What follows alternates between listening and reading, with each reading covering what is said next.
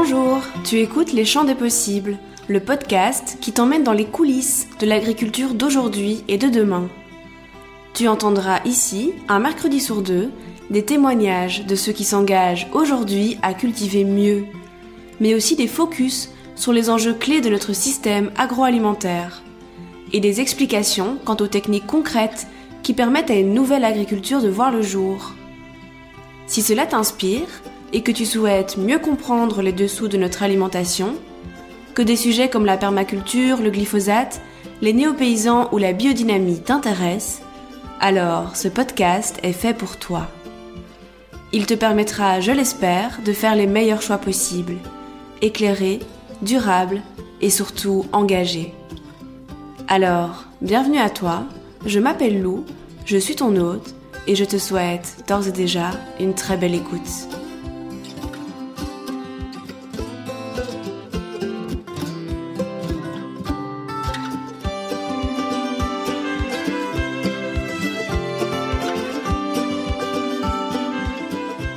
Bonjour à tous et à toutes, aujourd'hui je te retrouve pour un épisode un peu particulier car c'est le dernier épisode de l'année, mais c'est aussi un épisode un peu spécial, une sorte de hors-série on va dire. Je te propose de retrouver Franck de la ferme du Igas que j'ai interviewé pour l'épisode 17, pour un court épisode cette fois, très pratique, autour de l'arbre et du greffage.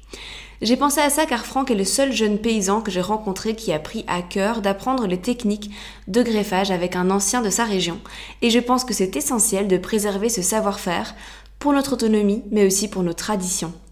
Alors c'est vrai qu'on entend partout qu'il faut planter des arbres et pourquoi pas les inviter au jardin, mais j'ai l'impression qu'on va rarement dans le détail. Alors dans cet épisode, tu vas apprendre comment faire concrètement quelles essences choisir, ce que c'est qu'une greffe, comment greffer tes arbres et avoir de bons fruits résistants, comment associer l'arbre aux cultures ou à certaines plantes pour éviter tout intrant dans tes champs ou ton jardin. Bref, un tuto complet et pratique pour intégrer l'arbre de façon intelligente dans ton écosystème. Si tu veux en savoir plus sur l'agroforesterie de manière générale, je t'invite à aller écouter l'épisode numéro 13 dans lequel j'interviewe Fabien Balaguet, agronome et directeur de l'Association française d'agroforesterie. Bonne écoute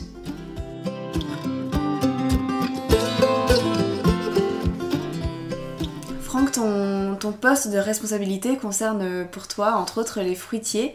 Et il y a quelques jours, tu m'as fait une visite de la ferme sous cet angle que j'ai vraiment trouvé passionnante. Est-ce que tu peux nous expliquer, pour commencer, pourquoi il est essentiel d'associer l'arbre aux cultures et plus globalement, qu'est-ce qu'il apporte à l'écosystème général de la ferme?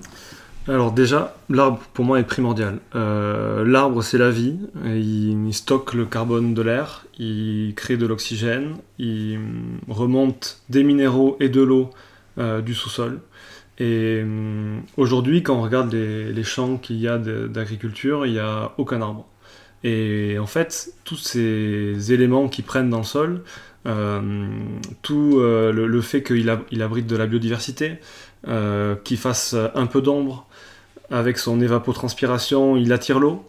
Donc tu, dès que tu mets de l'arbre, en fait, ça te change le biotope. Euh, ça, as comme un microclimat qui s'installe. Le fait d'associer l'arbre aux légumes, qui s'appelle l'agroforesterie, euh, c'est vrai qu'il y a une interaction qui se crée entre les deux. Euh, interaction de nutriments, interaction d'eau, interaction de, de microclimat.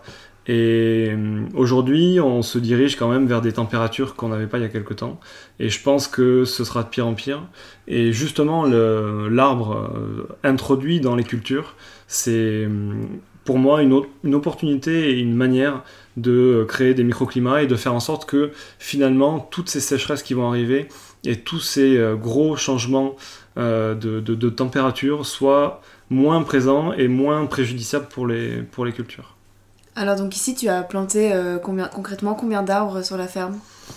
Euh, Je pense que on doit être des arbres fruitiers, on doit pas être loin de 100, 100 euh, arbres fruitiers. après il y a les petits fruits, on doit être dans les 120, peut-être 130 mm. à peu près. Après on a planté des haies, et là je t'avoue que je serais incapable de te dire parce qu'il y en a vraiment beaucoup. Et petit à petit, en fait, ben, ça commence à pousser. Je trouve que hum, s'il y a un conseil à donner à ceux qui s'installent, c'est une des premières choses à faire. Parce que hum, finalement, euh, l'arbre va mettre des années à pousser.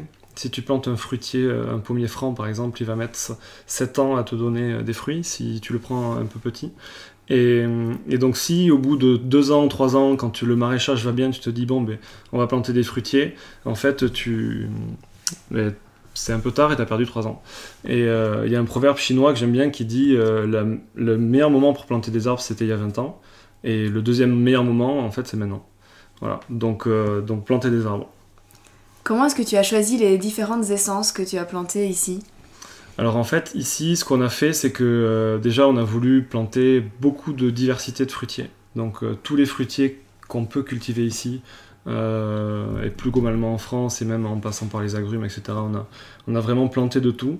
Euh, et, après, pour les variétés, ce qu'on fait, c'est qu'on fait une greffe. Donc en fait, tu achètes ce qu'on appelle un porte-greffe, qui est un arbre euh, un peu sauvage, qui est adapté au climat, au sol et aux maladies, qui est très rustique, mais qui donne des fruits qui sont pas, euh, pas très très bons.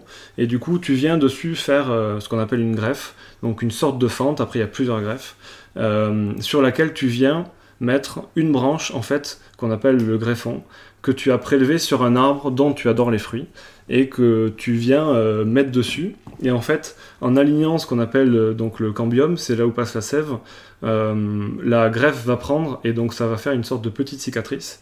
Et donc ton arbre à la fin aura une rusticité liée au porte-greffe, mais aura les fruits justement de, de la variété que tu voulais.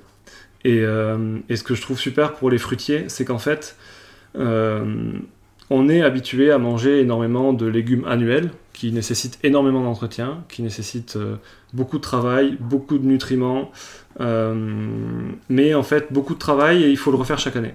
Les arbres, ce qui est quand même exceptionnel, il n'y a pas grand chose qui fait ça, euh, c'est que tu le plantes, Certes, il faut euh, ben, s'appliquer en le plantant. Les 3-4 premières années, quand même, l'été, il faut un petit peu les arroser si tu as des canicules. Il faut les amender avec du fumier. Mais après, un pommier franc, pendant 25 ans au moins, il va te donner des fruits, et énormément de fruits. Donc c'est vraiment euh, quelque chose d'assez exceptionnel, je trouve. Alors tu nous parlais justement du système de greffe que tu as mis en place. Je trouve que c'est assez rare de, rencontrer quelqu'un qui fasse lui-même le travail. On a plutôt tendance à les acheter euh, tout fait, ces arbres greffés. Comment et pourquoi est-ce que tu as voulu euh, apprendre à greffer?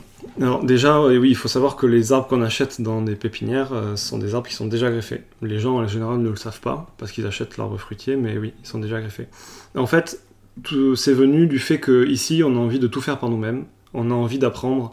Et euh, déjà, c'est intéressant, premièrement, financièrement, parce que si tu achètes un arbre déjà greffé, tu vas le payer au moins 20 euros. Alors que si tu achètes des porte-greffes il coûte 1,50€ le porte-greffe. Et les greffons, euh, c'est une branche que tu coupes d'un arbre que tu aimes, donc en fait, c'est gratuit.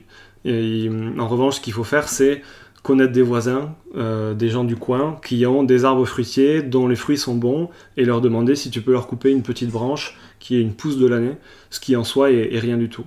Et, et, en fait, on a eu envie d'apprendre à le faire pour être ensuite autonome, c'est-à-dire qu'une fois que tu sais greffer, tu peux, et que tu connais euh, toutes les greffes, ou du moins la plupart, parce que suivant les, arbres fruitiers, tu as des types de greffes, et suivant les périodes de greffe, tu as des types de greffes aussi, euh, ça te donne une autonomie incroyable. Et nous, dans notre optique de, ferme totalement autonome, euh, c'est quand même, je trouve, une compétence super à avoir. En plus, c'est une compétence qui a tendance à se perdre, parce que ceux qui savent le faire, sont des, des gens qui, qui, sont maintenant à la retraite, qui sont concrètement la génération de nos grands-parents. Nos parents ne savent pas le faire. Et, je trouve hyper intéressant et hyper important de perpétuer ces savoir-faire-là. Alors tu nous disais qu'il y avait plusieurs euh, façons de greffer en fonction euh, de l'arbre, euh, du, du, fruit, enfin du fruitier et aussi du moment de l'année. Est-ce que tu peux nous en dire un petit peu plus pour rentrer dans le détail? Alors pour rentrer dans le détail, il y a une greffe qui se fait euh, au mois de mars, qui est quand la sève commence à monter dans les arbres, euh, qui s'appelle la greffe enfante. Euh, du coup, les greffons sont prélevés en général fin janvier, parce qu'il faut prélever les greffons quand il n'y a pas de sève dans les arbres, donc quand ils sont dormants, et tu les conserves au frigo dans du papier alu pendant le mois et demi qui reste. Et début mars, quand la, sève commence à monter, quand euh, il commence à faire un petit peu beau et pas trop froid, euh, c'est là où tu fais tes greffes. Donc la greffe enfante, concrètement, tu coupes ton greffon en laissant deux yeux, tu fais en bas une sorte de fente et, et une sorte de triangle, mais assez évasé, et que tu viens mettre dans le greffon dans lequel tu as fait aussi une fente, et tu alignes le, le cambium, donc la partie verte. Euh, dessus, tu mets une sorte de cire d'abeille qui va faire que les, les, champignons ne vont pas pouvoir rentrer là où il y a euh, du bois coupé en fait. Euh, donc tu rends la chose hermétique et tu serres avec un raffia, un bout de ficelle, voilà, peu importe. ensuite, si cette greffe ne prend pas, en général, tu sais au bout d'un de, de, mois si ça a pris ou pas. Comment est-ce que tu vois si ça a pris? En fait, le bourgeon que tu as mis, donc en général, tu mets deux yeux, donc deux bourgeons. Euh, le bourgeon commence à éclore, tu le vois s'ouvrir, et petit à petit, ben, tu vois que ça pousse en fait. Et on en met deux pour être sûr euh, que si l'un des deux est un bourgeon qui est, qui, est mort, mais on ne le sait pas, s'il ne prend pas, ben, il y a l'autre qui prend. Et, donc si ça n'a pas pris, donc si le bourgeon ne s'est pas ouvert ou si ça n'a pas poussé, il y a une deuxième greffe qui s'appelle la greffe en couronne, euh, qui est en fait une greffe qu'on fait quand la, sève est, vraiment à, son, plus haut niveau. Et ce qui nous permet en fait de découper l'arbre euh, sur le côté et tu décolles l'écorce. En fait, tu fais comme un thé avec le couteau. Tu décolles l'écorce, tu peux faire ça que parce qu'il y a énormément de sève. Et dedans, tu viens, pareil, glisser euh, un bout de greffon, tout en alignant à chaque fois le verre serrant avec du raffia, mettre euh, la, cire, et, c'est le deuxième type de greffe que tu fais en avril. Et, après, même, chose, un mois, un mois et demi après, tu vois si ça a pris de toute manière. Ensuite, tu as une greffe qui s'appelle la greffe en écusson, qui se fait euh, fin août, fin août, début septembre, il faut, faut pas qu'il fasse non plus canicule, qui est, euh, en fait, tu coupes juste donc l'œil, le bourgeon, au lieu de mettre la tige entière, tu mets juste le bourgeon, euh, avec un bout d'écorce euh, tout vert et que tu viens pareil insérer dans l'écorce. Donc euh, ce que j'avais pas dit avant c'est que ce qu'il faut faire pour la greffe enfante et la greffe en couronne c'est couper l'arbre et du coup tu coupes l'arbre et tu mets dedans. Donc quand tu l'as jamais fait c'est quand même quelque chose de pas anodin on va dire tu vois. Et en revanche là tu viens incruster l'œil dedans euh, mais tu coupes pas l'arbre, tu l'incrustes dans l'écorce, et après, au bout de 3-4 semaines, tu regardes si euh, le bourgeon est vert. Si le bourgeon est vert, c'est qu'il a pris. Et donc là, tu attends le printemps prochain, et au printemps prochain, quand le bourgeon va partir euh, en, tige, quand ça fera 2 cm, là tu coupes ton arbre. Donc toute la sève qui va remonter va rentrer dans cette tige-là, et puis normalement elle va exploser, ça va faire ton nouvel arbre. Et donc du coup, ça veut dire que concrètement, euh, si on n'est pas super doué, on peut s'y reprendre à trois fois dans la même année sur le même arbre? Exactement. Exactement. Et euh, alors ça, c'est suivant quand même les, suivant les, arbres fruitiers, parce que par exemple le pêcher, t'as qu'un type de greffe pour le pêcher, qui est la greffe en écusson. Et, euh, et, donc si tu la loupes, vu que tu peux que faire celle-là, tu pourras faire ça que l'année d'après. Mais en fait, l'arbre il meurt pas quand tu fais ça. Donc euh, l'arbre il continue de grossir et tu retentes l'année d'après, tu peux retenter plusieurs fois. Et de toute manière, plus l'arbre est gros, plus il a des racines profondes et plus il va faire remonter une quantité de sève abondante. Et donc plus le greffon que tu mets dessus va grandir vite en fait. Donc euh, tu as l'impression que tu as perdu une année, mais je pense pas que en fait, tu vraiment perdu une année. Je pense que tu perds un peu, mais pas tant que ça. Alors, est-ce qu'on peut euh, greffer tout et n'importe quoi sur euh, n'importe quel euh, arbre Quelles sont un peu les règles d'association? Non, en fait, c'est un petit peu par famille. Et donc, tu as, as, des familles, par exemple, le poirier, tu peux le, le greffer sur poirier, sur cognacier. Euh, Ensuite, le, prunier, tu peux greffer prunier, abricotier. En fait, il y a des, il y des porte-greffes euh, qui sont connus, qui sont classiques, sur lesquels tu peux venir greffer plusieurs fruitiers différents. Après, tu peux pas faire n'importe quoi non plus, mais, mais ça, si, si jamais euh, les gens s'intéressent à la greffe, euh, il y, a des, y a un bouquin sur le sujet qui est super, d'Alain Pontopidan. Ça s'appelle J'apprends à greffer mes arbres fruitiers. Et, et il explique la greffe simplement tous les types de greffes. Euh, il y a un tableau suivant euh, les, les, fruitiers qu'on veut greffer, comment les greffer, à quelle période. Il explique au début euh, qu'est-ce qu'un arbre, comment il vit. et c'est hyper intéressant, c'est un livre qui est pas très très gros, et donc si les gens veulent apprendre, je recommande vivement ce bouquin. Alors tu m'avais expliqué aussi qu'il y avait plusieurs façons de faire une greffe, puisque toi tu les fais quand l'arbre est déjà planté et en sol, mais on peut également réaliser les greffes sur la table. Est-ce que tu peux m'en dire un peu plus sur ces deux façons de faire différentes? En fait, euh, je pense que le plus simple, et les professionnels, c'est ce qu'ils font. Euh, par exemple, ceux qui font de la vigne, toutes les vignes sont greffées. Et donc, ils font des greffes sur table, on appelle ça. C'est le porte-greffe dans une main, le greffon dans une autre, et en fait, il y a une machine au milieu et ils appuient euh, avec le pied sur une manivelle qui fait la bonne entaille.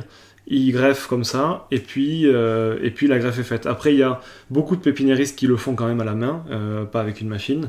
mais c'est plus simple d'enchaîner les greffes sur une table avec ce qu'on appelle les, les, les, les, racines à nu d'un côté et le greffon de l'autre. En plus, ça permet d'avoir la même taille entre le porte-greffe et le greffon, ce qui fait que quand tu fais une fente, ben, ça correspond parfaitement. Euh, ensuite, ça, a des avantages en fait pour moi un peu de productivité et ça a plus de chances, je pense, de prendre en termes de greffe. Euh, après, nous, euh, on l'a fait un petit peu à l'ancienne, j'ai envie de dire, et à l'ancienne, avant, ils plantaient un arbre fruitier une fois que le porte-greffe euh, a vraiment bien pris, qu'il a bien poussé et qu'il s'est finalement euh, bien adapté à ton sol, qu'il a perforé ton sol très euh, profondément pour aller chercher de l'eau et des nutriments, ben là tu viens lui mettre la variété que tu veux. Mais je pense, et c'est ce que m'a dit le, monsieur qui m'a appris, un ami de 71 ans adorable, et il m'a dit tes, tes arbres ils vont être hyper forts en fait, parce qu'ils ont déjà un système racinaire hyper développé. Voilà. Euh, et, pour nos fruitiers, en fait, un des, il y a plusieurs soucis entre guillemets de, fruitiers en bio et euh, les gens qui sont en conventionnel et même en bio euh, traitent beaucoup parce qu'il y a beaucoup d'attaques sur les fruitiers et on sont obligés de mettre des produits parce qu'en fait pour avoir une production abondante d'un pommier il faut énormément notamment d'azote et de potasse. Et en fait, nous, ce qu'on essaie de développer à la ferme, c'est euh, à la fois une fertilité euh, naturelle. Donc, on a planté ce qu'on appelle des fixateurs d'azote, qui sont des arbustes qui ont la capacité de fixer l'azote de l'air dans le sol et qui est du coup assimilable par les fruitiers qui a à côté. Euh, on a planté de la consoude, qui est une plante qui est un puits à minéraux, notamment d'azote et potasse.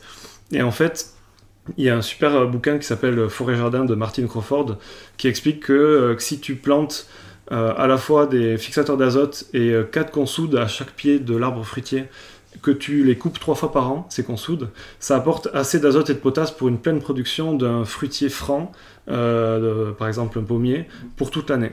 Donc en fait, grâce à ça, grâce à cette fertilité végétale, euh, ben, tu n'es pas obligé d'apporter de l'azote liquide. Et pour moi, c'est quelque chose de primordial d'avoir une pleine production hyper abondante, hyper savoureuse, tout en, euh, ben, tout en ayant une fertilité juste végétale en fait. Et pour tout ce qui est d'attaque euh, de, de, ravageurs, on essaie du coup de, de créer une biodiversité, créer le fait de faire rentrer des poules qui vont venir en fait gratter au pied de l'arbre, qui vont venir manger les larves des ravageurs de l'année d'avant. Du coup, ils pourront plus remonter dedans. Le fait de mettre des haies qui sont des corridors écologiques. Euh, qui vont en fait abriter les prédateurs de ces ravageurs-là. C'est sûr que si on met 10 euh, hectares de pommiers avec que des pommiers et qu'on tombe l'herbe, euh, alors là, le ravageur du pommier, s'il arrive, il va se régaler. si jamais tu as plusieurs arbres fruitiers, euh, donc nous on a mis 4 euh, par 4 les arbres fruitiers avec à chaque fois des variétés 2 et 2 ce qui fait que euh, tu n'as pas 10 arbres fruitiers ou 20 arbres fruitiers au même endroit. Le fait de mettre des le fait de laisser l'herbe haute à des endroits. En fait tu as une biodiversité qui se crée qui fait que tu vas avoir une régulation qui sera naturelle. Voilà. Donc nous on table sur ça. Ce qu'on a tendance à oublier pour moi aujourd'hui c'est que en fait la diversité et la complexité c'est quelque chose de primordial et c'est quelque chose qui va t'amener euh, plein de choses différentes. Et à, la fin, le système en sera plus fort. Le système en sera plus fort et, et quelque part, tu auras une régulation automatique. Et de toute manière, à la fin, euh, même si tu as un tout petit peu de perte, euh, tu vas tellement économiser de travail, d'énergie et de soucis que tu seras gagnant quoi qu'il arrive.